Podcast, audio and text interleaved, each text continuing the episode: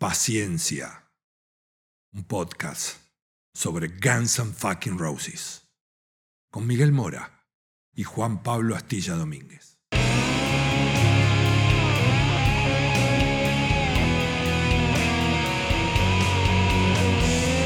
banda más peligrosa del mundo.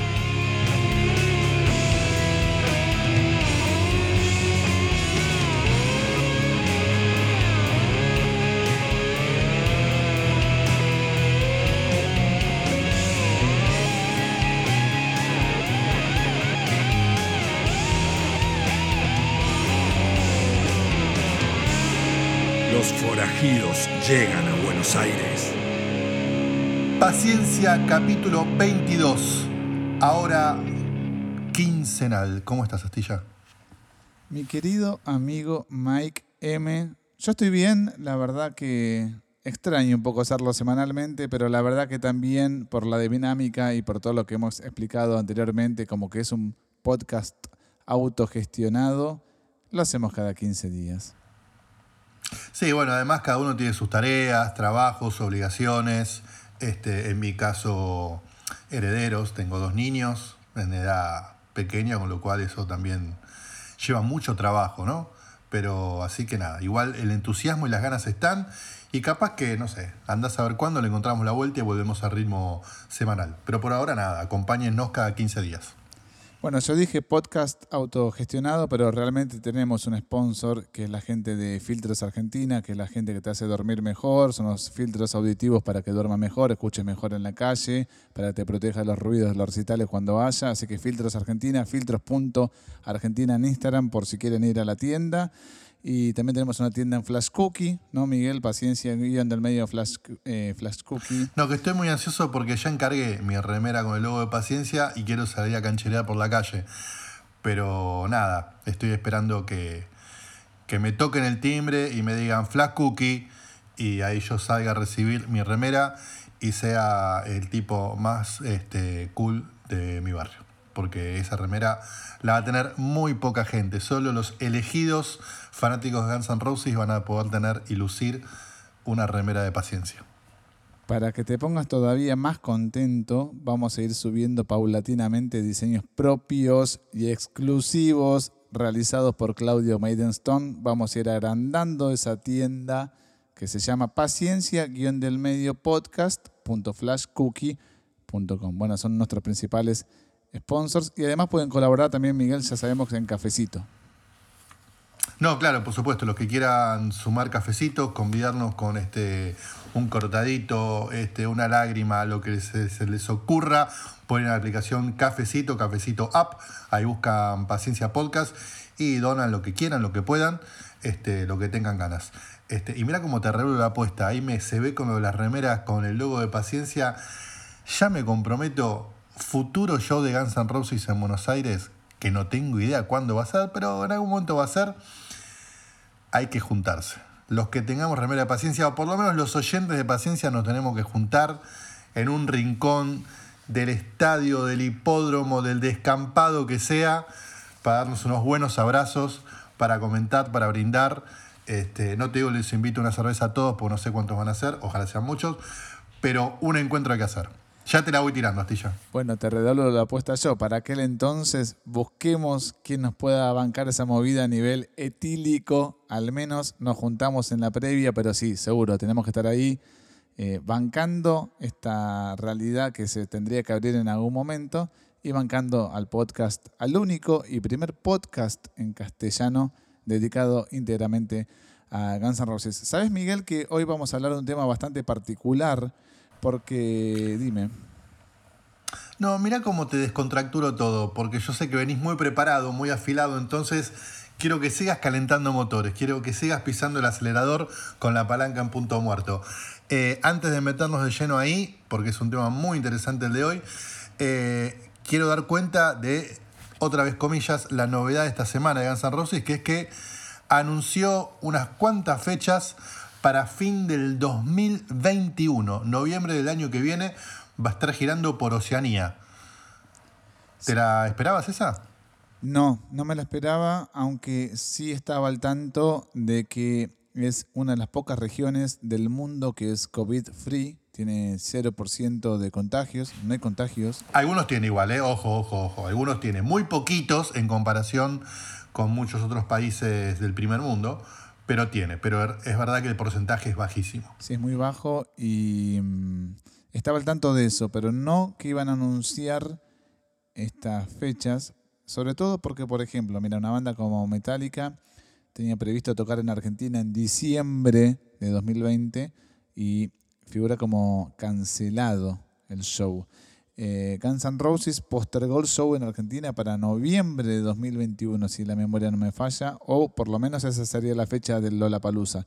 Pero no solo Miguel que no... No, no, bueno, claro, el, el tema ahí es que hay un conflicto y es que el Lollapalooza se pasó para esa fecha, pero ya se atajaron de que no van a dar garantía por ahora de quiénes van a ser los artistas implicados, con lo cual ya descontamos que Guns N' Roses no va a ser de la partida. Sabes que no solo me sorprendió esa noticia, sino del modo en que se llegó a nosotros, que obviamente siempre es vía web, pero únicamente utilizaron un recurso que es un diseño gráfico, una imagen, un posteo, pero utilizaron por primera vez, desde que yo tengo recuerdo, eh, utilizaron la cruz clásica de Appetite for Destruction para anunciar fechas nuevas. Me parece que la cruz de los cinco integrantes emblemáticos de la formación de Guns N' Roses solamente había sido utilizada para 2016, que fue aquella reunión tan mentada que juntó Slash y Duff. Pero desde aquel entonces hasta el día de hoy creo que no había sido vuelta a usar.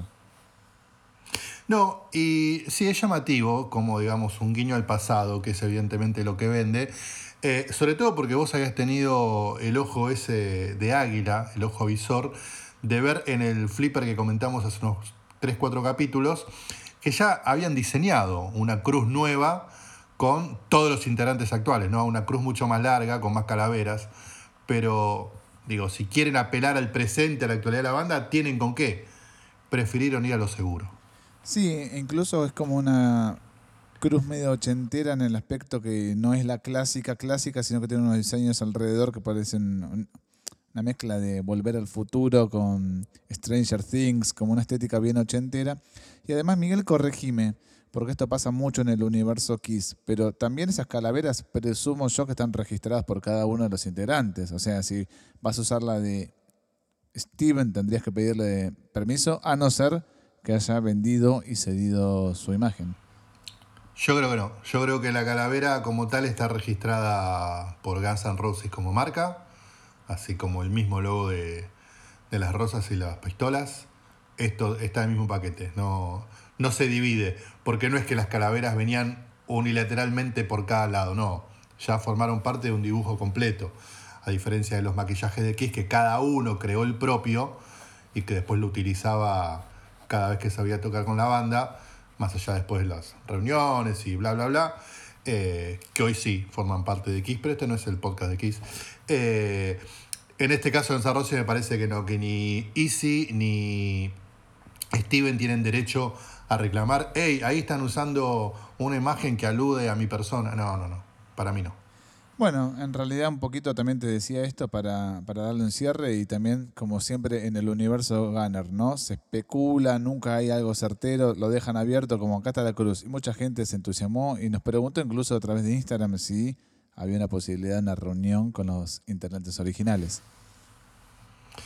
No, y lo otro para ahora sí cerrar que me parece llamativo, por lo menos para este, subrayar, y es curioso, pero son Nueve fechas en total. Uno, dos, tres. A ver, te digo. Gold Coast, Adelaida, Melbourne, Sydney, Brisbane, Wellington, Dunedin y Perth. Son nueve fechas en Australia y Nueva Zelanda durante todo noviembre. O sea que se pasan todo noviembre en un continente, básicamente Australia y Nueva Zelanda, como dice, como dije al principio. Eh, un hecho medio inédito, ¿no? Yo no recuerdo que Guns N' Roses en gira se haya pasado un mes completo con nueve fechas entre dos países en un mismo continente. Para mí es un hecho inédito y, por primera vez lo va a hacer Guns N' Roses el año que viene. Sí, calculo que debe obedecer a cuestiones sanitarias, protocolares, tenés que hacer 15 días de cuarentena, 14, 10, no sé. Bueno, esperemos que suceda. Pero ¿eh? ves, ves, a mí ahí es donde no me cierra. Noviembre del 2021 falta un montón. Puede haber cambiado todo O puede estar todo solucionado, o todo peor, o todo distinto, pero plantear hoy las situaciones como se conocen en noviembre de 2020, de cuarentena 15 días, este, tales protocolos de sanidad, a, 12 meses adelante me parece que no da, cualquiera. Es simplemente cruzar los dedos para que dentro de un año no haya casi nada de todo esto. Y no eso de, ah, bueno, me quedo en el país. Para mí es como medio aventurado ese nivel. De todos modos, no es la primera fecha que anunció Guns N' Roses. Por lo menos. Eh, no, no, es eh, verdad. Está anunciada la fecha del Sweden Rock Festival. Es el festival tradicional de rock que se hace en Suecia y es un rock bastante afín a nuestro paladar, a nuestro paladar musical por lo menos. Festivalón.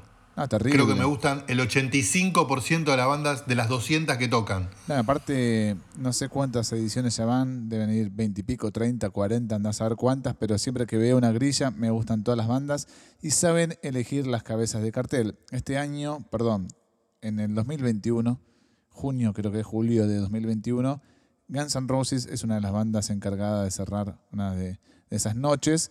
Eh, otra le toca a Volbeat, que son los daneses, que le va muy bien en Europa. No en Europa les va muy bien. No así en el resto del mundo. Eh, y no me acuerdo las otras bandas, Merciful Fate, me parece que también, que es una banda heavy metal tradicional, clásica, influencia metálica, por ejemplo, cerraba una de las noches, pero bueno, esa fue la primera fecha confirmada por Guns N' Roses. Bueno, ahora sí, Astilla, dale para adelante con el tema del capítulo del día. Bueno, el capítulo del día de hoy me retrotrajo básicamente a todo lo que hemos hablado en los 21 episodios anteriores. ¿Y por qué te digo esto? Porque básicamente hablamos de los integrantes de Guns N' Roses individualmente hasta el mismo momento en que ingresan a Guns N' Roses. Hablamos y desarrollamos sus personalidades. Y creo que más eh, en más de una ocasión al menos hemos mencionado a las bandas previas que habían tenido los integrantes.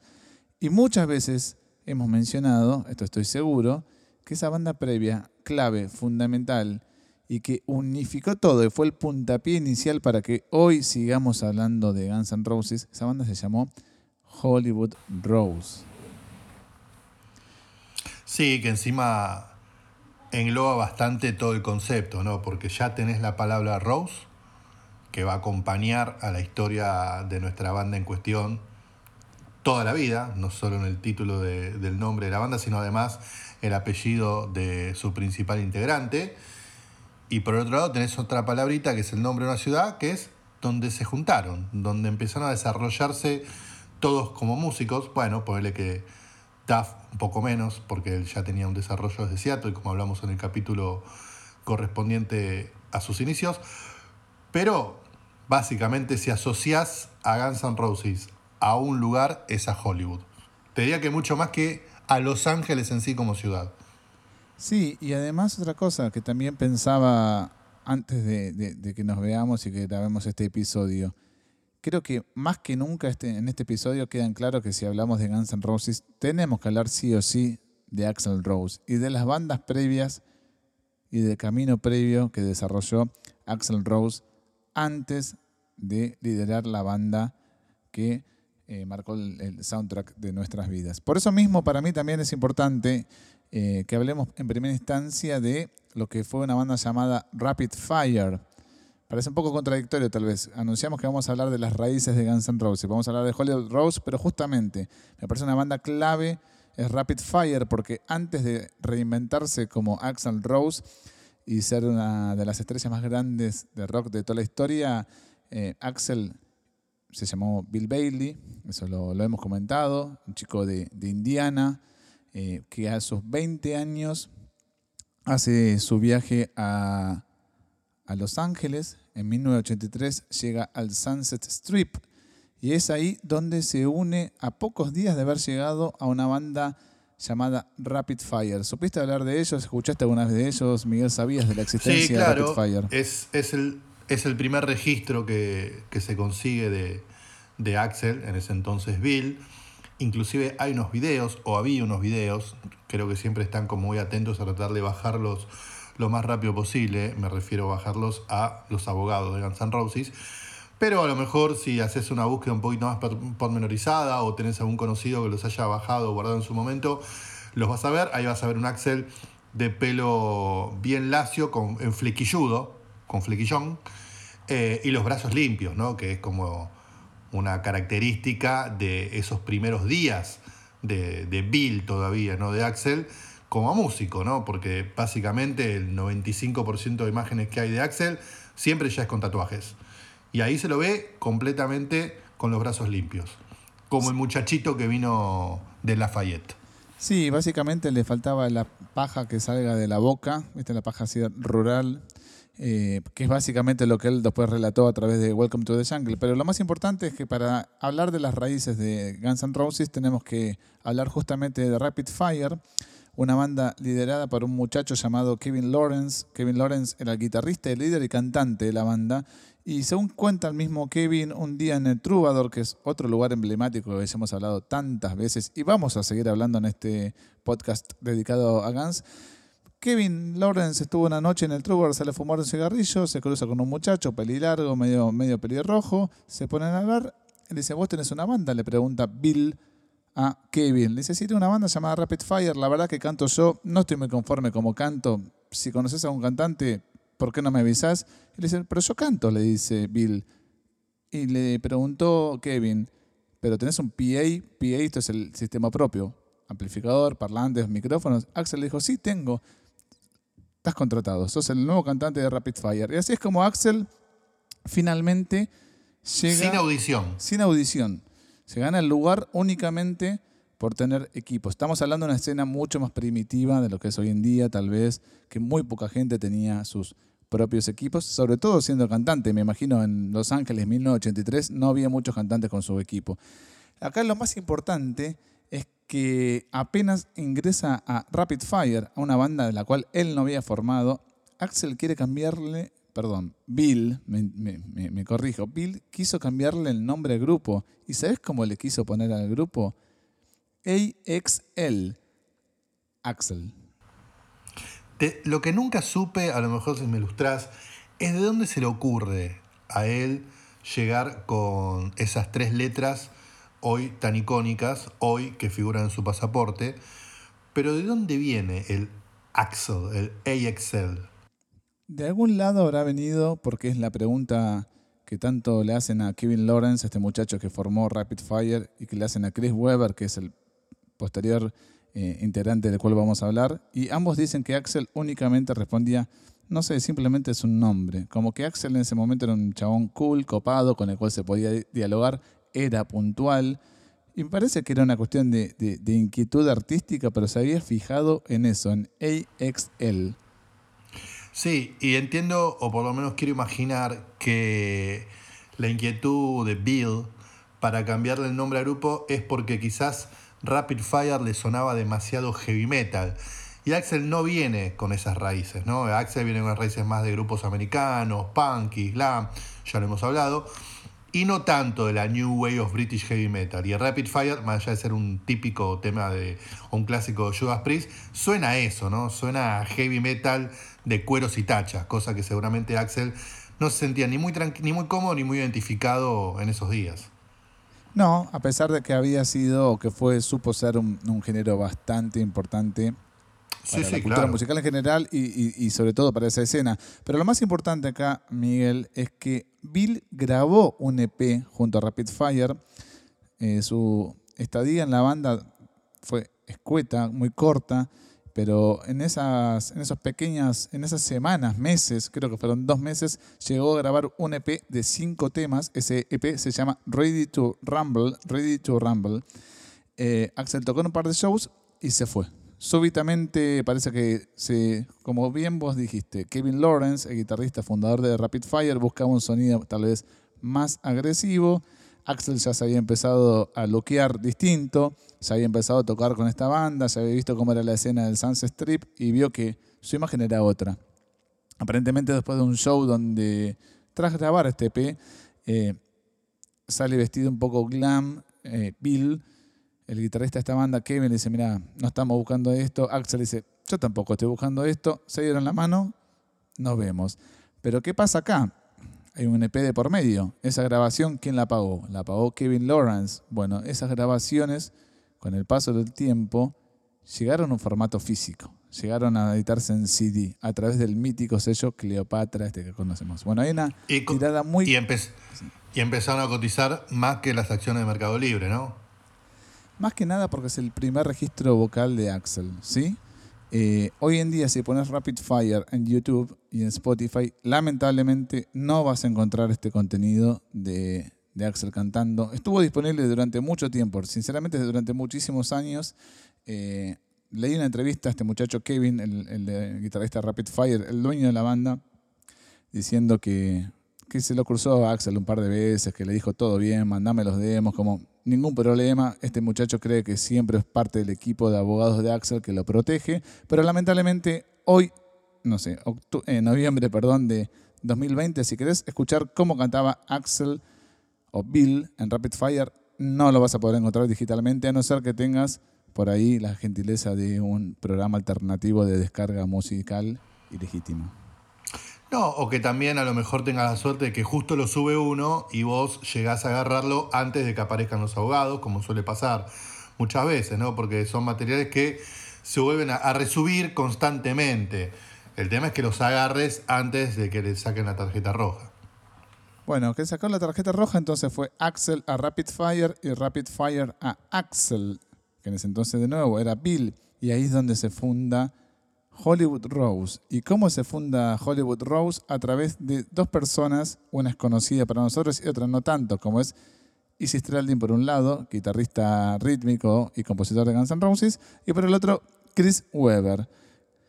Eh, me está siguiendo, ¿no, Mike? Weber, me suena, me suena, Weber me suena. Ay, me parece que lo leí en algún crédito en algún lado, pero dale, dale, seguí, seguí con el caminito, a ver.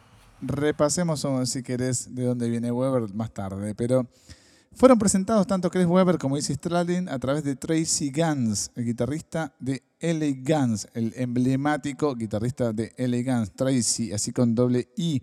Y fueron presentados en el mítico bar Rainbow Bar and Grill. ¿Y por qué te digo este lugar? Porque a veces uno lo menciona con Lemmy, con el, lugar emblemático de Lemmy, que iba, paraba, que estaba todo el tiempo jugando a los videojuegos. Pero en el Rainbow sucedió absolutamente de todo.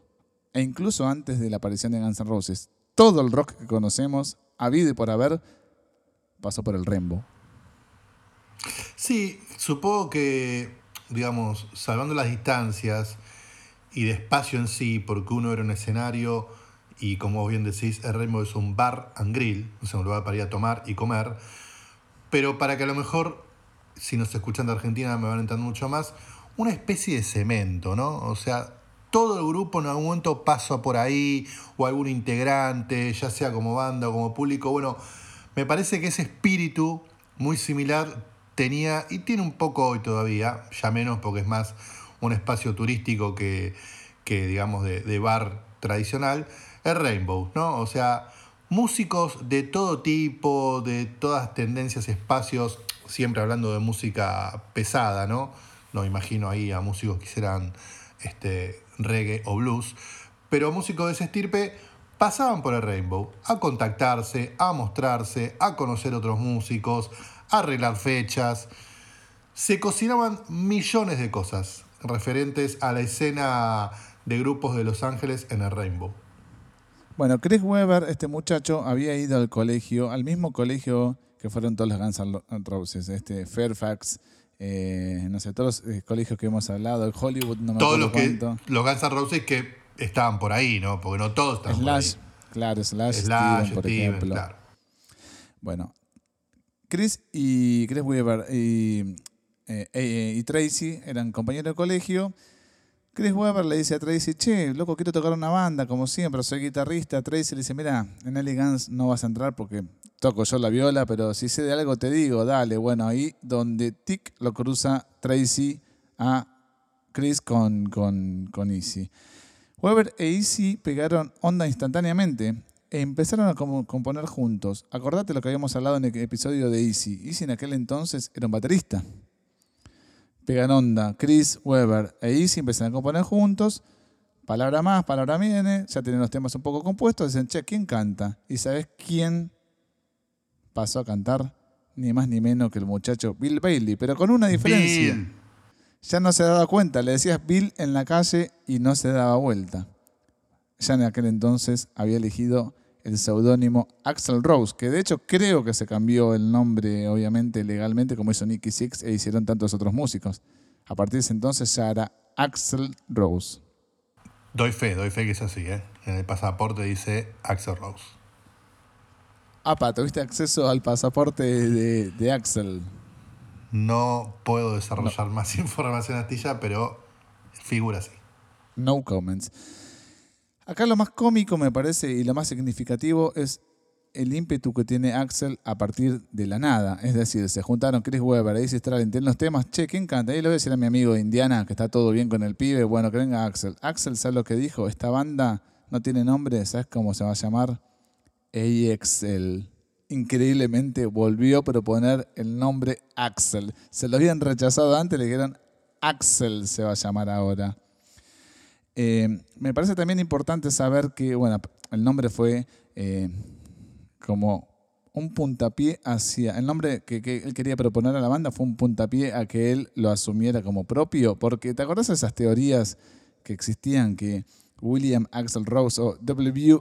Axel Rose significaban en realidad war, que significa guerra en castellano, y no eran un nombre. ¿Te acordás de esas teorías locas que los Sí, libros por sostenían? supuesto, por supuesto. O sea, infinidad de columnas en tabloides este, conjeturando acerca de que el tipo propiciaba la guerra y ese mensaje bélico, porque su nombre en realidad significaba guerra, war. W, que vendría del William, de su viejo Bill. Axel, que era el que, nombre digamos que estaba empecinado, o sea, esta banda no lo aceptan, esta banda, no- bueno, me lo pongo yo, Axel. Y Rose porque le encantó y porque la verdad que quedaba bien, quedaba cancherito, ¿no? Le daba como un toque de glamour a esa cosa tan en boga de Los Ángeles.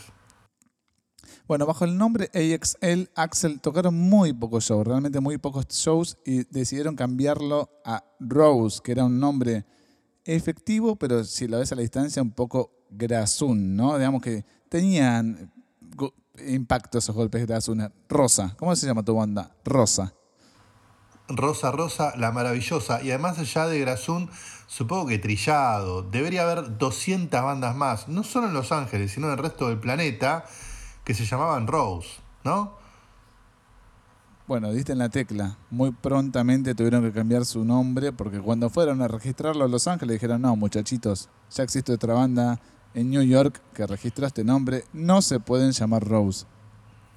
Existe otra banda, existe una película filmada por Bethel Midler de Rose, o sea, basta, basta con Rose. Deberían un como en Waynesburg decían, prohibido tocar Stairway to Heaven, en el patentamiento de Los Ángeles decía, prohibido venir con el nombre Rose, más o menos similar. Sí, y no olvidemos los, eh, las influencias musicales de Bill Bailey o Axel ya para este entonces, que él es fanático de Steel Lizzy y tienen un disco llamado Black Rose, que de hecho esa tapa es un tatuaje que tiene Axel en su brazo izquierdo. O sea, él es, tiene algo con la rosa. Bueno, evidentemente, eh, cuando van a registrar, fueron a registrar, le dijeron, no muchachos, no se pueden llamar Rose. Dijeron, ¿qué, ¿cómo lo cambiamos? Le ponemos Hollywood Rose. Me parece también este momento es clave en el destino musical, en la carrera y en la elección de los nombres. Porque acá nosotros empezamos a reírnos, por ahí conjeturamos y decimos, che, Gerazún, pero mira cómo van a derivar las cosas, en unos minutos vamos a meternos ahí. Yo ya te mencioné a Chris Webber y a Izzy Stradlin como guitarristas compositores y a Axel Rose como cantante. Bueno, ¿quiénes conformaban el resto de Hollywood Rose? Dale, a ver quién es. Me falta la batería, me falta el bajo. Bueno, bajistas no tenían bajistas estables, la verdad que era como una calecita. Tocaba quien podía, quien Era como el baterista de Spinal Tap. Como el baterista de Spinal Tap. Che, ¿quién toca este fin de semana? Y voy a, voy a preguntarle a Rick Mars si puede, a Andre Trox si puede, a Steve Darrow. Pasaron tres bajistas, pero sí tenían un baterista estable que aparentemente tampoco tomaba muchas decisiones. Momento, yo quiero subrayar lo siguiente, porque la gente puede pensar que esto es joda, que tirás nombres a la marchanta, que quedan bien. No, no.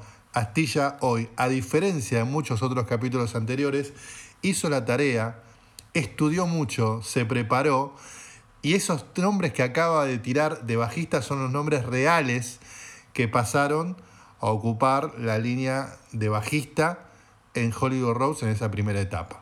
Repetilos, por favor, Astilla, para que la gente tenga en claro que realmente estudiaste. ¿Quiénes son esos tres personajes que pasaron por Hollywood Rose como bajista?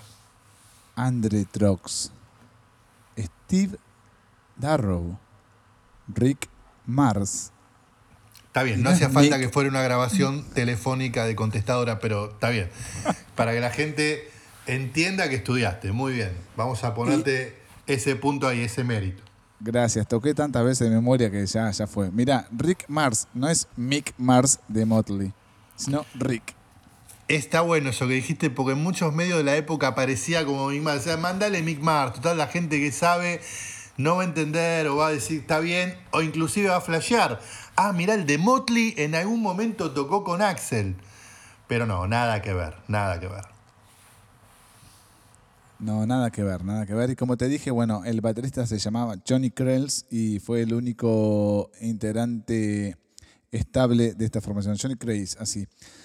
Bueno, ¿qué pasa? Una que tienen conformado un poco la banda, ya, ya empezamos mal igual, ¿viste? Típico de Guns N' Roses esta este, cuestión inestable. Che, ¿quién toca? Y no, la verdad que no sé. ¿Cómo que no sé? Pero tenés una banda, tenés que tener los temas. y, pero el bajista, la verdad que no está muy comprometido. Como que bastante, viste, difuso todo esto. A pesar de todo esto, de esta situación media como, nuevamente te digo, inestable, reitero el concepto. Parece que Chris Weber se llevaba bastante bien con los viejos y le dijo, che, viejos, tengo una banda, la verdad, no me tiraron un mango para bancarte proyecto. che, che viejos, le decía así. Che, viejos. El padre de Chris Weber pagó el primer demo que graba el grupo en el año 1984 y estuvo compuesto por cinco canciones. Acá me parece también que es un hecho nuevamente para destacar porque estamos hablando de la segunda grabación semiprofesional de Axel Rose, un tipo que ya había grabado un EP con esta banda llamada Rapid Fire. No claudicó, ahora dijo voy a grabar unas nuevas canciones. También fueron cinco con Hollywood Rose. Esta vez ya era su banda. Sí, no es que me parezca algo inédito, me parece que es bastante común en todos los músicos que recién empiezan de empezar a grabar, porque aparte son grabaciones bastante este, humildes, poco profesionales, sin un sonido, una calidad como para destacar. Pero sí es meritorio que Axel, todavía siendo nadie, de hecho estaba a segundos de todavía este, servil, eh, haber metido dos grabaciones con Rapid Fire y ya con Hollywood Rose. No venía mal de promedio. Tengamos en cuenta también que era un pibe que no venía, que no nacía, no había nacido en esa ciudad, sino que venía, como decirte acá, sin que se ofenda nadie, no sé, de Carué, ¿no? De un lugar perdido, sin ningún tipo de fama, de, que, digamos, le haya entregado al mundo genios o artistas importantes. Tipo venía de Lafayette, culo del mundo o culo de Estados Unidos, llega a Los Ángeles y al poco tiempo ya metía dos demos, uno con Rapid Fire y este que acabas de mencionar con Hollywood Rose. Sí, además en el transcurso de un año y justamente antes de asentarse en Los Ángeles, Axel estuvo yendo y viniendo de Indiana a Los Ángeles. Ocho viajes hizo en un año de Indiana a Los Ángeles. Iba a Indiana, iba a Los Ángeles, no se sentía cómodo, volvía a Indiana.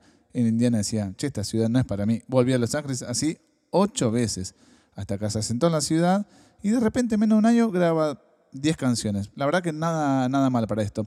Vos sabés que hay un detalle que se lo auto-adjudica. A veces esas cuestiones de auto-adjudicarse cosas son medias improbables, son medias discutibles como mínimo. Chris Weber, el guitarrista, compositor, el líder, si querés, de, mm, Hollywood Rose, se auto este, asigna el tono vocal de Axel Rose. ¿Sabes por qué? Porque si escuchás Rapid Fire, espero que en algún momento eso esté disponible, Axel cantaba en un rango vocal grave. Es muy versátil Axel con las voces, por supuesto. Rapid Fire era como de cantar grave, ¿sí? Sumamente grave. Según Chris Weber, un día lo escuchó Weber a Axel cantar Heart of the Dog, el tema de Nazareth que versionan en The Spaghetti Incident, del cual ya hemos hablado. Y si lo escuchás, viste, tiene un tono agudo, sobre todo el estribillo. Parece que Chris Weber le dijo, a ver, sigue cantando ese tema. dijo, ¿por qué no cantas así un poco más alto, más alto, más alto? Y si escuchás estas canciones que grabó junto a Hollywood Rose, la verdad que canta re agudo, es una mezcla entre algo tradicional del hard rock y algo medio heavy metal también.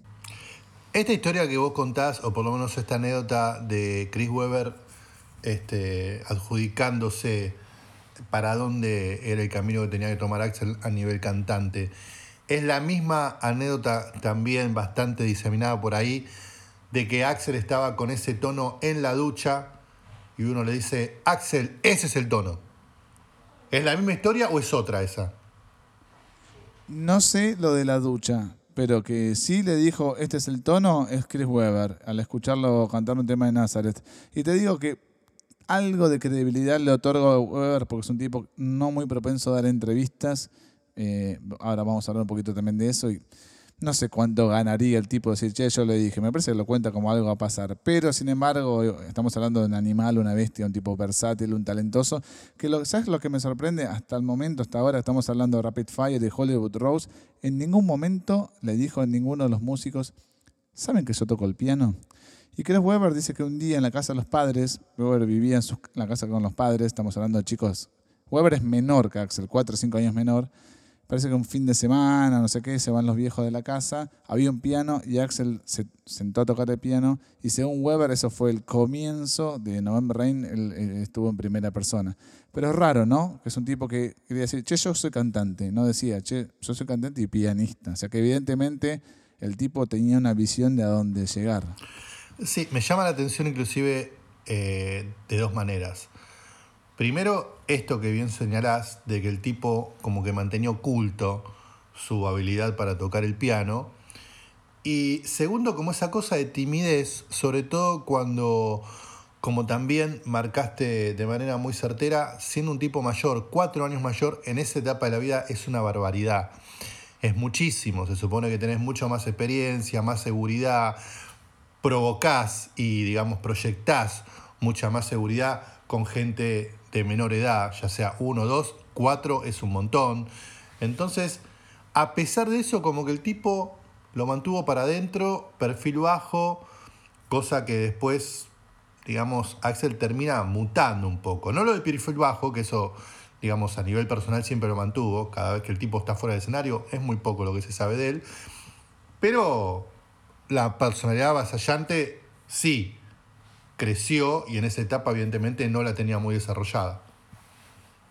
Bueno, qué lindo puntapié me das, Miguel, porque mira cómo llega y cómo deriva esta historia al final de Hollywood Rose. Espera, vos me dijiste fuera del aire, remámela. Creo que estoy cumpliendo con creces. No, terrible, terrible. Y tranca te veo, ¿eh? llevándola bien igual, sin exigirte. Eh, no, estuvo muy bien tu aclaración porque fíjate cómo fue desarrollando su personalidad, un tipo que llega a Indiana, un año, ya dijimos todo esto, permiso, me puedo sentar en el piano, empieza a tocar de a poquito. En un show que da Hollywood Rose en un lugar llamado Music Machine, de esos tantos que había en Los Ángeles, accidentalmente en ese show, Weber golpea a Axel con, con el mástil de la guitarra, algo que suele pasar no una, diez veces por show de banda en todas las partes del mundo. Siempre el guitarrista golpea al cantante, se golpean entre ellos. Sí, sobre todo porque, como bien decís, eran comienzos, son lugares muy chicos, son escenarios diminutos donde apenas entran los músicos, tienen que acomodar la batería como pueden. Si de golpe la banda tiene un tecladista, uy, ¿dónde carajo lo ubicamos? No hay lugar. Entonces, claro, cualquier tipo de movimiento tiene que estar medianamente calculado, porque si no se chocan todos, a veces nada, la música te deja llevar y nada, diapasonazo clavijero en la cabeza de Axel. Además estamos hablando justamente de los primeros pasos de Axel como, como frontman, un tipo que si vemos los videos, si vemos esos shows, se tiraba al piso, se movía, se contorneaba, te revoleaba el micrófono, no sabes por dónde te va a salir. Vos estás tocando la viola, de repente tenés tu costado de Axel, bueno, sin querer, eh, Weber lo, lastima a Axel. ¿Y qué pasó? Axel se calentó y abandonó el show. En ese mismo momento dijo, me bajo, se bajó del escenario y ¿sabes qué hizo? Lo echó Weber. Axel echa a Weber Y Weber era el fundador y dueño de la banda que había pagado todos los temas, todo. Lo echó, le dijo, "Uh, no toco más. Qué capo. O sea, Qué autoestima, locura, o sea, ¿eh? Te regalo esa autoestima. Axel echa un tipo, te da una oportunidad de cantar, si, loco, vos te vas, de tu banda vos te vas y me la quedo yo. Me golpeaste sin querer en este escenario que es de 2x2, diminuto, donde no entra nadie, pero igual me golpeaste techo. Pero es mi banda, no importa, ya no es más tu banda. ¿Sabes lo que pasó después de esto, que es tremendo? Y acá me parece que ya empezamos a abrir los ojos. Había un, un hueco vacante. ¿Y quién va a tocar la guitarra si se fue Chris Weber? Tenemos que tocar.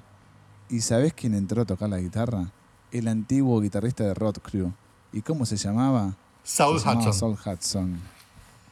Increíble. Ento- empieza a tocar Slash la guitarra porque le golpea sin querer con el mástil Chris Weber a Axel, se calienta, lo raja. Rod Crew es una banda que ya hablaremos también, eh, que es la banda previa que tuvo a Guns N' Roses, una de las tantas bandas previas que tuvo Slash junto a Steven Adler. Así que se va Chris Weber, lo echa Axel, mejor dicho, y entra Slash. ¿Qué te parece? No, interesante el sentido de, o por lo menos el hecho más que anecdótico, ya a esta altura del partido, de que Slash y Axel no se juntan en Guns N' Roses por primera vez, sino que tienen este pequeño episodio en Hollywood Rose. La banda, ya no sé qué decir, si de Chris Webber, de Axel, pero bueno, la banda donde Axel empieza a tomar las cosas un poquito más en serio y querer agarrar, agarrar las riendas de todo, ¿no? Bueno, fíjate lo que son las cosas del destino, que Izzy Stradlin, año 1984, no estuvo de acuerdo con la decisión de Axel de echar a Chris Weber. ¿Y sabes qué hizo Izzy? Se fue, se fue de Hollywood Rose, lo dejó Axel solo, dijo, flaco, te mandaste cualquiera. Se fue de la banda, lo dejó Axel solo con Slash. Izzy se fue a London, que es una banda que ya hemos hablado un montón de veces acá, que fue como una especie de semillero de, de la escena de Los Ángeles, que no la pegó nunca a London, pero han pasado Lucky Lawless de Wasp, eh, Nicky Six de Motley Crue e incluso Easy. O sea que en el año 84, estamos hablando que en Rapid Fire entra a cantar Axel. Aparentemente ya los miembros de, de- Rapid Fire decían, este Bill quiere tocar con Easy, es amigo de Indiana, se conocen, ya todo el mundo sabía que querían hacer algo juntos. Finalmente hacen algo juntos en cuestión de meses, Easy dice, no, no vemos, maestro, la bardeaste. Así que es una cosa de loco porque se anticipa un montón a todo lo que vivimos y que tal vez en su momento tomaba por sorpresa, pero repasando la historia decís, y no sé qué tan, tan distante es la realidad, ¿eh? No, y aparte ya es la primera vez, el antecedente inmediato, previo, de Easy dejando colgado a Axel. Me voy, chau. Sí, sí, sí, totalmente, así de una. Y fíjate otra cuestión también que se van entrelazando todo y vamos narrando la historia de Guns N' Roses, tal vez como nunca antes lo habíamos hecho. Dijimos, Axel echa a Chris Weber, entra Slash, y si entra Slash, ¿quién entra? Steven Popcorn Adler a la batería. ¿Sí? Entra eh, el otro integrante fijo de Hollywood Rose, habíamos dicho que era el baterista Johnny Craze, que no se perdía ningún show, ningún ensayo, grabó todo. No importa, si ven Slash, Slash dice, che, yo entro, pero va a tener que venir mi amigo que toca la batería. Y entró Steven Adler. Así que tenemos ya tres quintas partes de Guns N' Roses en Hollywood Rose. ¿Sí? Pero eso cuánto duró. Nada. ¿Sabes por qué duró nada, prácticamente nada? Se separa el grupo y ¿sabes cómo se fueron diseminando los integrantes? Rose se fue a LA Guns, la banda de Tracy, te lo había mencionado, que ya estaba conformada. Sí, y lo mencionamos a Tracy bastantes veces, pero nunca recordamos esto que también este, dijimos en capítulos anteriores. Y es que Tracy Gunn fue un tipo que apenas asomó la cabeza, enseguida todo el mundo dijo, ah, este es talentoso en serio, ah, este sabe cómo poner los dos al diapasón. El tipo se ganó un respeto inmediato en la escena de Los Ángeles y por eso es que fue capaz de armar su banda, de decir es para acá, es para allá, y no es que estaba con esa postura o esa situación a lo mejor de la mayoría de, che, hay una banda, che, están buscando un músico, ¿qué pasa? No, no, no. Él era el dueño del timón porque tenía con qué. Entonces, por eso, a pesar de que era muy joven, de que no había grabado nada todavía, tenía el peso propio de su nombre, que era muy respetado en la escena de Los Ángeles, aún desde sus inicios. Sí, totalmente. O sea, es un tipo que, si vamos a hablar de influencias musicales, tenía Eddie Van Halen como guitarrista, a Randy Rhodes como guitarrista de referencia. Una mezcla de esos dos estilos, un tipo muy dotado técnicamente, algunos podrían decir virtuoso, pero como él era un poquito más rockero, no se lo llamaba como virtuoso, pero un tipo que dijo, che, yo toco la viola muy bien, es mi banda, listo, se hace lo que quiero, y Rose se fue con él, se fue a Elegance. Te dije que Slash estaba en Hollywood Rose, se queda vacante el puesto de guitarrista. Slash dice, ¿qué hago con mi vida? ¿A dónde voy a tocar? ¿Sabes a dónde fue? Audicionar para Poison. Viste que todas estas son cosas que hemos leído a lo largo de los años. ¿En qué momento Slash audiciona? ¿Cómo puede ser? Fue acá. Años 90, muy poco internet, casi inexistente había que buscar datos en revistas, en gacetillas perdidas y demás.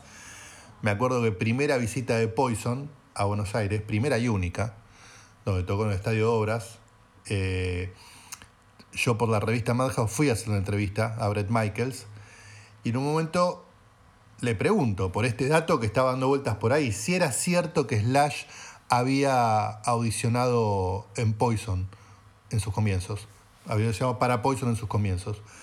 Y Brett me confirma que sí, que eso era cierto, que Slash había audicionado. El rumor malintencionado decía que no quedó por imagen, porque Poison quería una cosa así mucho más de pintarse como una puerta, casi todos bien rubios platinados, y Slash tenía un look mucho más callejero, de pintarse poco y nada, este, pelo suelto sin batirlo y demás. Ese era el rumor malintencionado. Brett Michaels, en esa, en esa entrevista, me acuerdo que me dijo que en realidad no quedó porque el estilo de Slash era muy distinto al que buscaba Poison. Porque Slash era un gran guitarrista, ya se notaba que era un tipo muy talentoso, pero que necesitaba una segunda guitarra. Alguien en quien apoyarse cuando él de golpe se ponía a disparar notas al aire con sus solos. Y Poison ya tenía claro que quería hacer una banda con una sola guitarra un, guitarrista que se ocupara las dos cosas, de la rítmica y de los, solos cuando llega el momento del solo. Entonces Slash no cuajaba en esa ecuación. Esa es la explicación que me dio Brett Michaels, además de confirmarme el hecho como real, de que Slash sí audicionó para Poison. Bueno, muy interesante y me parece bastante honesto y le creo a Brett Michaels, sobre todo porque dijimos, ¿no? Tracy Gans es un guitarrista pirotécnico y Slash era más bluesero, por ahí no tenía mucho que ver con el estilo de Poison, para el lado de Slash, te digo también, no entraste Poison, ¿y qué vas a decir? Che, no me, no me tomaron, vas a tirarle tierra. No, pues yo, yo soy mucho más rockero, la verdad que la imagen esta de Jack Daniels no iba con eso, y al contrario, los Poison también eran unos reventados bárbaros. Sí, estoy remando a mar abierto, ¿no?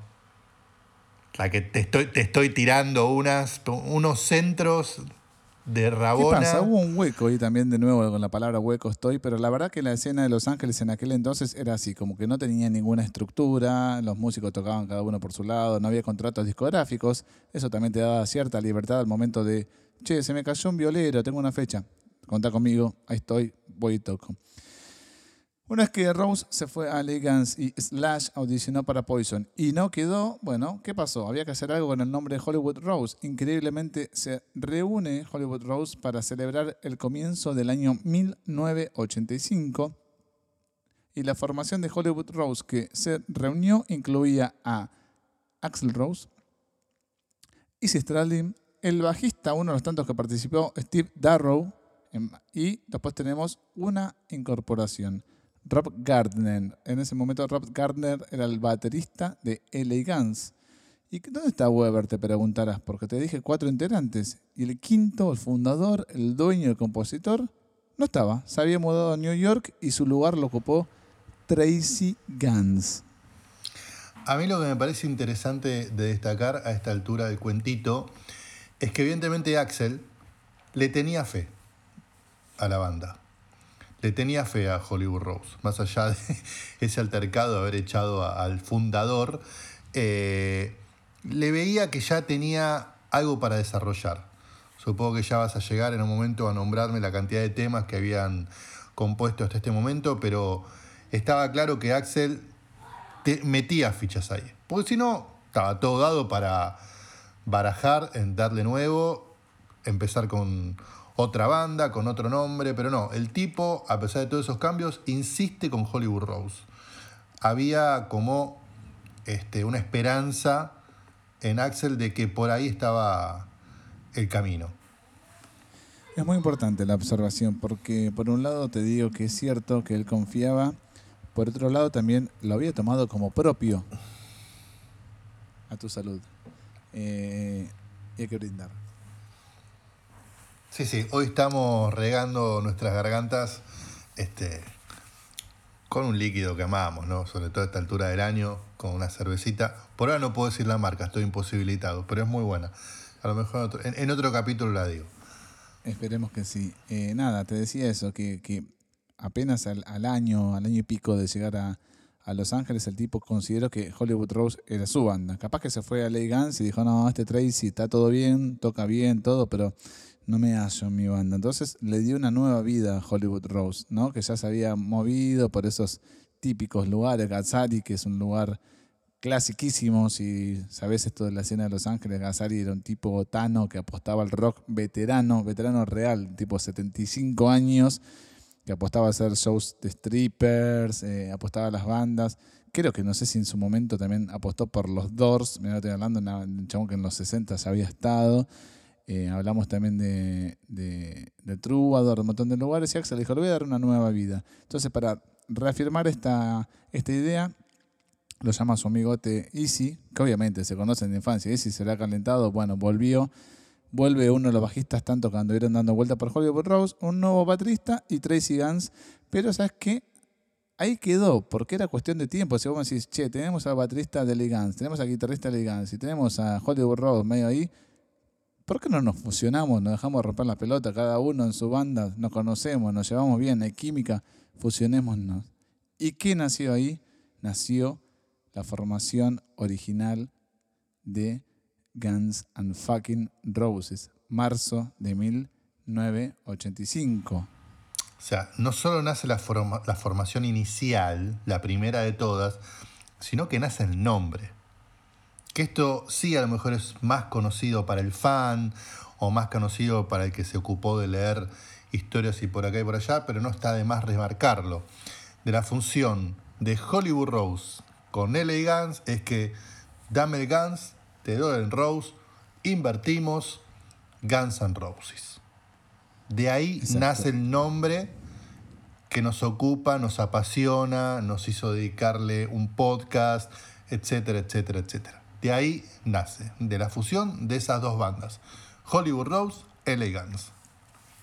Sí, también una vez más derribando teorías que vinculaban al nombre a una especie de eh, nexo entre la violencia, el romanticismo, como había pasado con Marilyn Manson, ponele, decían, no, pero tenemos las armas y la rosa por un lado, absolutamente nada que ver. Tracy Guns por un lado, Axel Rose por el otro, Ellie Guns, Hollywood Rose, unidos, fusionados, Guns N' Roses.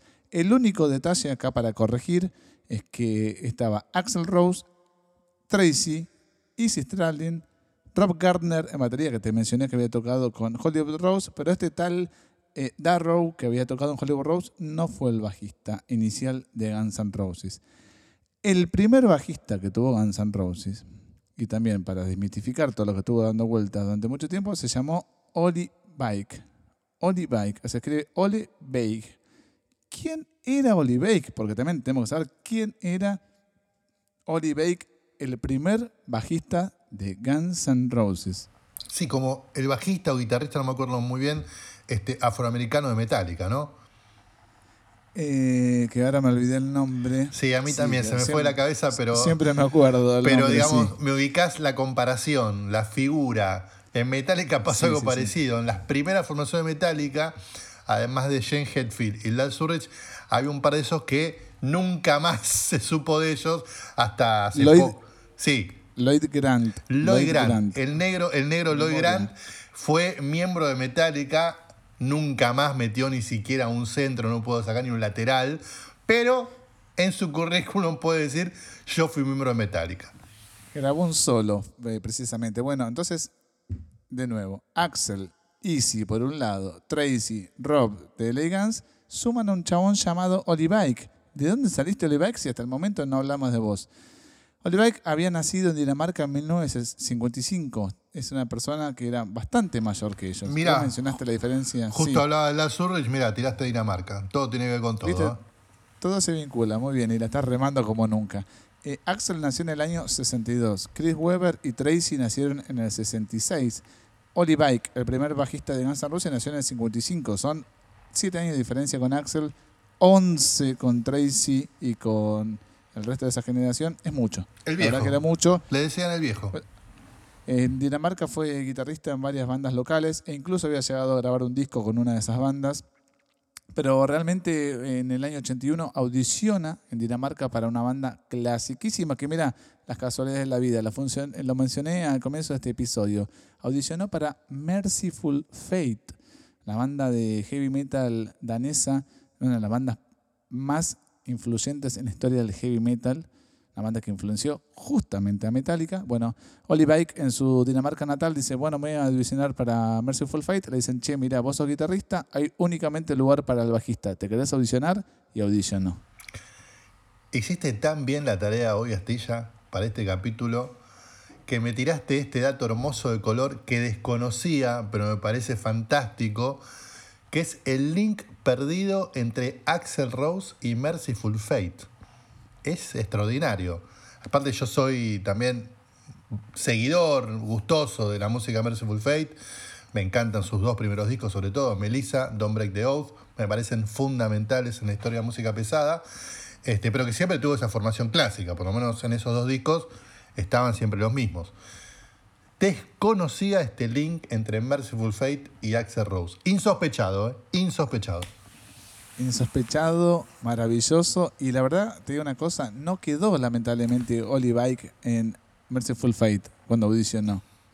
Sí, no le fue bien. Igual me parece que está bueno tirar un- una pista más, un faro a todo esto, porque a lo mejor la gente más empatada con Guns N' Roses no asimila tanto, pero Merciful Fate fue la primer banda de King Diamond. King Diamond, un cantante que tiene una larguísima y extensa carrera solista, muy característico por un maquillaje muy llamativo, inspirado en Kiss, en Alice Cooper, eh, y que canta siempre con ese micrófono incrustado en una cruz de huesos obviamente, como pasó, por ejemplo, como Rob Zombie, su carrera solista sobrepasó y terminó siendo quizás mucho más importante que su banda inicial. En el caso de Rob Zombie, White Zombie, en el caso de King Diamond, Merciful Fate. Pero son personajes importantes. Merciful Fate fue una banda fundamental durante los, los 80s, pero obviamente después King Diamond trascendió eso. Qué lindo que lo traes a colación todo esto también, porque en King Diamond tocó la batería Mickey D. Y Mickey D es el, uno de los bateristas e integrantes más emblemáticos en la historia de Motorhead. Pero eso es otra historia, pero para que se sepa también el impacto que tuvo King Diamond en la música contemporánea. Y para que también sepa la gente que podemos hablar de otras bandas, no solo de Guns N' Roses. Algunas otras cositas Ade- también escuchamos. Además, además, bueno, te decía entonces, audiciona el veterano Oli Bike en Merciful Fate, le dice, no, Master, lamentablemente vos no quedás. Oli Bike empaca las maletas y se muda a Los Ángeles. Dijo, ya está este, satisfecha mi carrera musical en Dinamarca. Me gusta que uses la expresión empaque las maletas porque me fijé los registros de Spotify y nos escuchan en muchos países de habla hispana del resto del continente. Tan es así que en el último capítulo, en el anterior, en Twitter, un amigo colombiano me pidió la explicación de a qué nos referimos con la palabra pancha. Pancha, las zapatillas panchas. No, la actitud pancha. Ah, la actitud pancha. La actitud sí. pancha. Hablábamos de la actitud Relajada. pancha de no me acuerdo quién. Entonces tuve que explicar con toda razón, porque no tiene por qué saberlo, que es una actitud así de vago, dejarse estar. Entonces, empacar las maletas me gusta porque es medio universal en todo el continente. Trasciende fronteras. Se entiende en Argentina, Chile, Colombia, que les mandamos un abrazo, Perú, etcétera, etcétera. Me avergonzás, Mike, me avergonzás, pero bueno, voy a seguir. Se mudó a Los Ángeles, Olivike, eh, cuando llega en 1984, contemporáneo todo esto estamos hablando, se unió a qué banda? A LA Guns. Se transformó en el primer bajista de LA Guns, la banda de Tracy Guns, e incluso llegó a grabar un EP. La primera grabación que realiza oficial, oficialmente LA Guns, llamado Collectors Edition Number One, está en todos lados, esto es disponible, no hay cuestión de derecho, no pasa nada, se editó. Eh, la graba en el bajo Oli Bike, que es el primer bajista de Guns N' Roses, con- confirmado esto. Bajo el nombre de Guns N' Roses, Oli Bike fue el primer integrante. El cantante original de Elegance, llamado Michael Jagos, eh, por aquel entonces tenía bastantes inconvenientes con la ley, como me parece tenían varios de la escena de Los Ángeles, pero bueno, Michael Jagos, el cantante original de Elegance, tuvo el mal tino y la mala leche de haber sido arrestado. O sea, no se sabe la causa, pero fue en cana fuerte, parece. Y lo reemplazó Axel Rose. O sea que, evidentemente, lo que yo te había dicho antes fue como un favor a Tracy. Tracy le ha dicho, che, cayó en cana el cantante que grabó el primer EP, que me das una mano. Y ahí fue Axel. Vos fíjate también cómo se va hilando todo, ¿no? Capaz que si el tipo este, no caía preso, el cantante, no teníamos Guns N' Roses, bueno, andás a ver un montón de otras cosas. Pero al poco tiempo de estar en LA Guns, de nuevo, ¿quién toma la posta? Axel es invitado a cantar una banda que no le pertenece. El tipo, lo mismo que en Hollywood Rose, echó al líder de la banda y dijo, yo, vos te vas de, tu banda, te vas vos, y me la quedo yo. Axel discutió con el manager de, de LA Guns y el manager de LA Guns le dijo a Tracy, che, este hay que sacárselo encima lo más pronto posible. Lo rajaron a Axel, buena onda igual, pero es ahí donde él vuelve a juntarse en Hollywood Rose. Ahí es donde te cuento, te contextualicé quién es Olivike. Ahora, la subpregunta es, ¿qué pasó con esa formación original de Guns N' Roses compuesta por Axel, Tracy, Easy, Oli y Rob? ¿Llegaron a tocar en vivo? ¿Cuál sería tu, tu respuesta a esta pregunta, Mike? Jamás tocaron en vivo el 26 de marzo de 1985 en el mismo lugar donde después haría su debut Duff y Steven y Slash y todo bajo la formación clásica de Guns N' Roses en el Troubadour. Sí, el 26 de marzo, en las pocas semanas. Me parece que también eso pasaba mucho en Los Ángeles en aquel momento, ¿no? Tipo, se formaban a las dos semanas estaban tocando, aunque sea cinco, seis covers, tocaban. Con mi respuesta de jamás, expuse como nunca que hoy por hoy el que hizo la tarea fue Astilla y el que se tiró a chanta a Pancho fui yo, ¿no? Quedó clarísimo. Te lo mereces porque laburaste tanto, tanto, tanto todos estos meses, tantas esta semana que te dejo, te la dejo pasar, Mike. No pasa nada y la estás remando. Bueno, así que finalmente sí, tocaron en vivo. Oli Bike tocó en vivo eh, en Guns N' Roses. Y luego de dos meses, fíjate que, poco, ¿no? Y qué rápido también pasaba el tiempo allá. Eh, Bike, el bajista Oli Bike, Tracy Guns y Rob Garden fueron reemplazados por Duff McKagan, Slash y Steven Adler. Así como te traje el recuerdo de esa entrevista que pude hacerle a, a Brett Michaels, allá por mediados de los 90, no fui yo, pero sí me acuerdo de una entrevista por esos mismos años que también salió publicada en la revista Madhouse a Tracy Guns, creo que fue con motivo de la primera visita, cuando tocaron en Halley. Y le preguntaban, porque obviamente ya para ese entonces Guns N' Roses había explotado, era recontra mercha, mega famoso. Y le preguntaban a Tracy, ¿qué onda Axel Rose? Vos que tocaste con Axel Rose, ¿cómo es? ¿Qué, ¿Qué nos podés contar? Y la respuesta de Tracy, en un tono de hinchado las pelotas, que le preguntaran otra vez más por Axel Rose, fue bastante escueta, pero a esta altura del partido, inclusive, y con todo el cuentito que hiciste, ilustrativa. Miren, la verdad toqué muy poco con Axel Rose. No, fueron, o sea, shows que los cuento con los dedos de una mano. No, no es que pueda dar un panorama o, digamos, una gran imagen de lo que es mi experiencia con Axel Rose. La verdad fue muy, muy breve.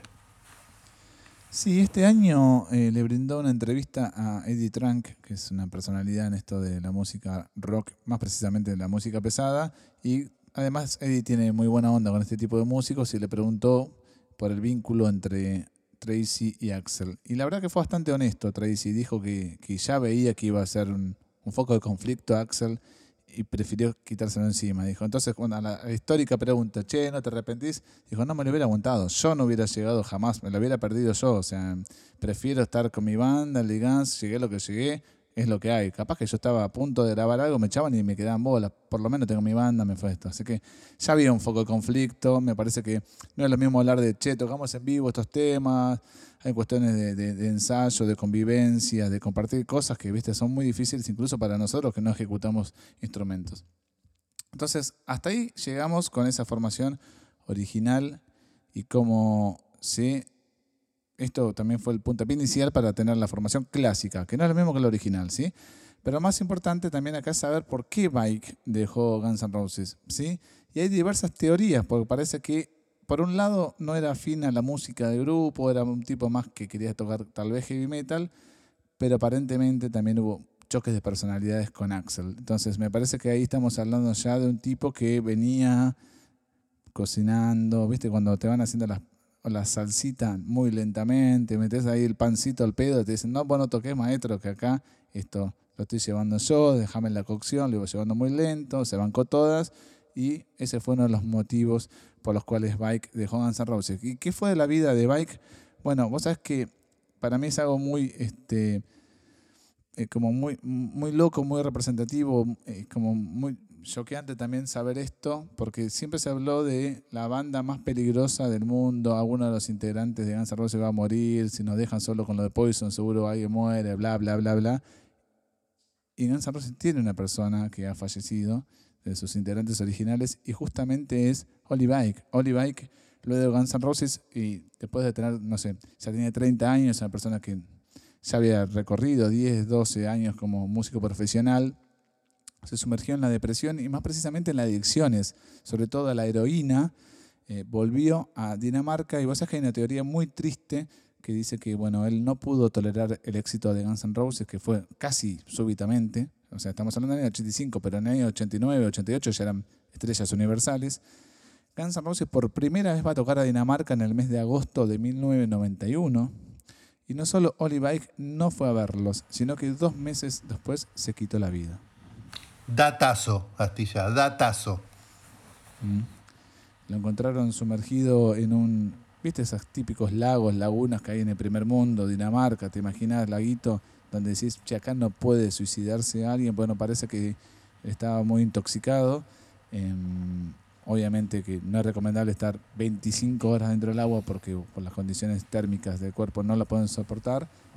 Se suicidó Oliver. Así que es un dato, me parece que para este capítulo tiene mucha relevancia, pero mira, también hay que retomar qué es de la vida y qué fue de Chris Webber, porque también es una persona elemental, clave, y me parece que fue quien dio el puntapié inicial a todo esto. Un gran loser aparte en todo el recorrido, ¿no? Porque el tipo es el que forma Hollywood Rose, el que le da como un primer gran espacio a Axel, que termina siendo expulsado este, no sé si poner por su torpeza o por su mala leche de haberle golpeado la cabeza con, su diapasón. Y, a partir de ahí nunca más pudo volver a insertarse en ningún lugar más o menos trascendente. No, y aparte el, gran entusiasta de esta historia es el tipo, porque le pide plata prestada a los viejos, porque lo deja vivir a Axel en la casa, Axel dice, ¿puedo tocar el piano de tu familia? Tocano, Ember Rain. Em, eh, un montón de cosas, ¿no? Me parece que el tipo como que, fue para adelante, bueno, esto de adjudicarse, Axel canta un poquito más agudo, eh, aparentemente Easy no, no iba muy bien con las composiciones hasta que lo conoce a él, esa, esa dupla que después se potencia en Guns de che, traje un riff, ¿cómo es? Ti, ti, ti, ti, y le suma algo Easy, bueno, estaba bien, bien elaborado, como que los ayudó, digamos, en algún aspecto. Chris Webber, después de Hollywood Rose, extrañamente se retiró del, mundo musical. Se fue a vivir a New York. Estamos hablando de 85, ya no había pasado ni siquiera Guns N' Roses, nada. El tipo dijo, me cansé de la música, se fue a New York. Pero ¿qué pasa? Todo cambió cuando se editó Appetite for Destruction, explotó los sellos discográficos, la industria, los medios, todos dijeron, che, ¿qué más podemos sacarle a esto? Saquémosle a Chris Webber, que hasta este entonces no lo habíamos mencionado, pero el tipo coescribió montón de canciones de Guns N' Roses. Un montón, bueno, cuatro. O sea, son un montón porque la verdad que yo no compuse ninguna y muchos, muy pocos músicos compusieron, pero el tipo que ha compuesto canciones que las vamos a repasar, los sellos discográficos lo llamaron y dijeron, che, ¿qué haces en New York? Justo estalló todo en Hollywood, toda tu vida estuviste en Hollywood, naciste en Hollywood, estás en New York, ¿por qué no te pasas una vuelta y reformás Hollywood Rose? ¿Qué es lo que hizo? Fue a reformar Hollywood Rose en los 80s pero la verdad que no funcionó. La industria discográfica un poco le dio la espalda, volvió a retirarse de la música, estamos hablando acá de un ida y vuelta constante con la música, hasta que formó en los 90, en el año 95, una banda llamada Stone, así, Piedra, sacó dos discos, no pasó nada, año 95-96, y luego eh, consiguió un contrato con una multinacional, con el sello Epic, que en los 90 era tipo muy poronga, muy poronga, y grabó un disco de una banda llamada UPO, UPO, así, UPO, un disco producido por Rick Farashar, que fue el, productor de Pearl Jam, de un montón de bandas, no sé si de Alice in Chains también, en un estilo medio de Soundgarden, pero bueno, ya había un poquito llegado tarde de Chris Webber. finalmente después de eso, hace 20 años, se retiró de la industria discográfica y actualmente es terapista y asiste a personas con depresión y o adicciones. Está bien, me parece interesante para cerrar, eh, para poner el monio al camino de Chris Webber, pero me gustaría que nos detengamos y que menciones, porque no es menor, en qué tema de Guns N' Roses Chris Webber pone la firma. Porque más allá de haber fracasado con la vuelta de Hollywood Rose, más allá de haber firmado con Epic y su banda UPO, que no pasó un cazo y que termina como terapista, no tengo dudas de que la moneda que se lleva por derechos de autor no es menor. Mira, aparentemente sí es menor y ahora vamos a hablar de eso, pero no es tan suculenta al menos que la Bueno, de me Axl, corrijo, no debería ser menor, porque el tipo pone la firma en qué canciones. Mira, eh, ya en el primer lanzamiento oficial de Guns N' Roses, que es Live Like a Suicide, y que después la reeditan en Guns N' Roses Live, hay dos canciones coescritas por él. Reckless Life, que es un temazo, y Move to the City. Un tema que en vivo siguen interpretando al día de hoy, ¿eh? Move to the City. En Appetite for Destruction, que es, Perdón, ¿cuál parece- siguen interpretando hasta el día de hoy? Move to the City. ¿La hicieron ¿Cuándo, hace poco? ¿No la hicieron hace poco? No, Astilla. ¿No? No. Tus estudios llegaron hasta acá. Hasta acá ya me estás Voy zaraseando, ¿eh? me estás tirando fruta. Move to the City, Guns N' Roses la toca cada muerte de obispo. Mike, me tiraste tierra, venía también. Mirá, me tropecé, pero te la, te la voy, a clavar, te la voy a clavar al ángulo igual. No, pero te, sac- te saco para cuidarte, Astilla, porque no quiero después la catata de mensaje de cuándo toca Move to the No la toca nunca Move to the City. Ahora vamos a corroborarlo. Eh, por supuesto, en Appetite for Destruction eh, compuso, coescribió Anything Goes, que en la época de Hollywood Rose el tema se llamaba My Way, Your Way, como dice el estribillo. ¿sí? Y lo más simbólico de todo esto es que una de sus composiciones es la actual composición nueva de Guns N' Roses, o sea, la actual novedad, básicamente, que es Shadow of Your Love, que es así, la tocan en vivo Miguel, que es así, fue como la campaña y la punta de lanza de la reedición, el box de Appetite for Destruction, Locked and, Cocked and Loaded, no me acuerdo, ya me mareé con los discos de Lay Guns, pero ese tema sí lo coescribió él. Y hay temas que Weber dice haber escrito y que no figuran en los créditos. Pero dice haber escrito para mí con ciertos argumentos, porque la tocaban en vivo con Hollywood Rose. Estos audios sí están en YouTube, no como Rapid Fire. Así que si vas a YouTube y pones Hollywood Rose Back of Beach, ¿sí? Back of Beach, Use Your Illusion 1, uno de esos temas, no te digo característicos, por eso viste esos temas que están ahí como, no te diría tampoco de relleno, están un escalón más abajo de Don't Cry, de todo eso. Bueno, Back of Beach sí la tocaba este, Hollywood Rose y aparentemente el tipo no obtuvo los créditos o en lo que él eh, solicitó a lo largo de los años. Me imagino que estos juicios son todos contra la marca Axel Rose, Guns N' Roses. Bueno, entonces repasamos Reckless Life, Anything Goes, Move to the City y Shadow of Your Love. Eh, a mí lo que me parece interesante es que son temas importantes en la carrera de Guns N' Roses, sobre todo los primeros tres. Shadow of Your Love se rescata ahora en última etapa, como bien decís, en la reedición de Appetite y como la punta de lanza del tema, entre comillas, nuevo. Pero eh, a mí lo que me parece que vale la pena como ejercicio llevar adelante es que esto que sí se consigue tanto en YouTube como por ejemplo en Spotify, lo buscas como Hollywood Rose o como The Roots of Guns N' Roses, las raíces de Guns N' Roses, y escuchás las versiones de esos temas. No de Move to the City, pero sí seguro de Reckless Life, de Anything, Anything Goes y Shadow of Your Love. Y lo que es interesante es ver la evolución. Ahí vas a encontrar los temas en una versión muy primaria, muy, digamos, despojadas de cualquier voz amiga o, digamos, tipo que sabe decir, no, mira, esto no lo grabes, esto es por acá, cerra acá, redondea, Axel, no grites tanto. Es muy interesante ver cómo esos temas, que ahí los tenés a disposición para escuchar, terminan grabándose en discos posteriores de Guns N' Roses de otra manera, con otra producción, con, digamos, los consejos sabios o de alguien que a lo mejor tiene un oído que puede tomar con cierta perspectiva decir, saca esto, déjalo acá, redondea. Eso me parece muy interesante. Sí, y sabes que repasando mucho estas canciones, las volví a escuchar, vi versiones en vivo, tanto de Hollywood Rose como de Guns N' Roses. Em, me parece que, como leí por ahí también en la web, eh, hay, el tipo supo componer canciones que le dan a Guns N' Roses el aire de banda en vivo. Te pongo en parate. Move to the City es un tema sumamente en vivo. De hecho, está en el disco Live Ira, está el tema. Me acabo de fijar, Miguel lo tocaron por última vez en 2019, la siguen tocando to the City. ¿eh?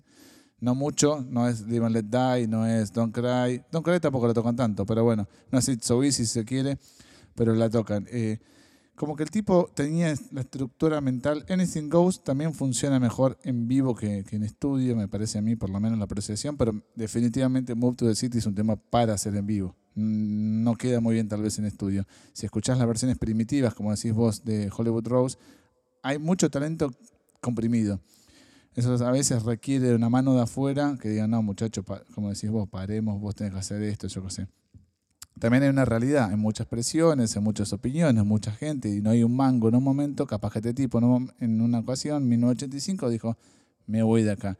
Pero hay un cierto dejo de la influencia de Chris Webber en Guns N' Roses, sobre todo ese toque medio Aerosmith, porque en Hollywood Rose la verdad que suena un poco heavy metal a veces, como un doble bombo. ¿Sabes lo que es también medio loco? Que, que el disco al cual hace referencia vos, eso, The Roots of Guns N' Roses, que es, eh, un lanzamiento oficial de Hollywood Rose, está remasterizado por eh, Gilby Clark, o sea, un antiguo eh, integrante este, oficial de Guns N' Roses. Sí, me suena movida de marketing, la verdad, porque tampoco es que Gilby Clark tiene este, grandes pergaminos o un gran recorrido como este, remixer de temas, como un tipo de sentarse a la consola y mejorar sonidos, mejorar temas. Me parece que acá es una movida de marketing, Silven y Gilby.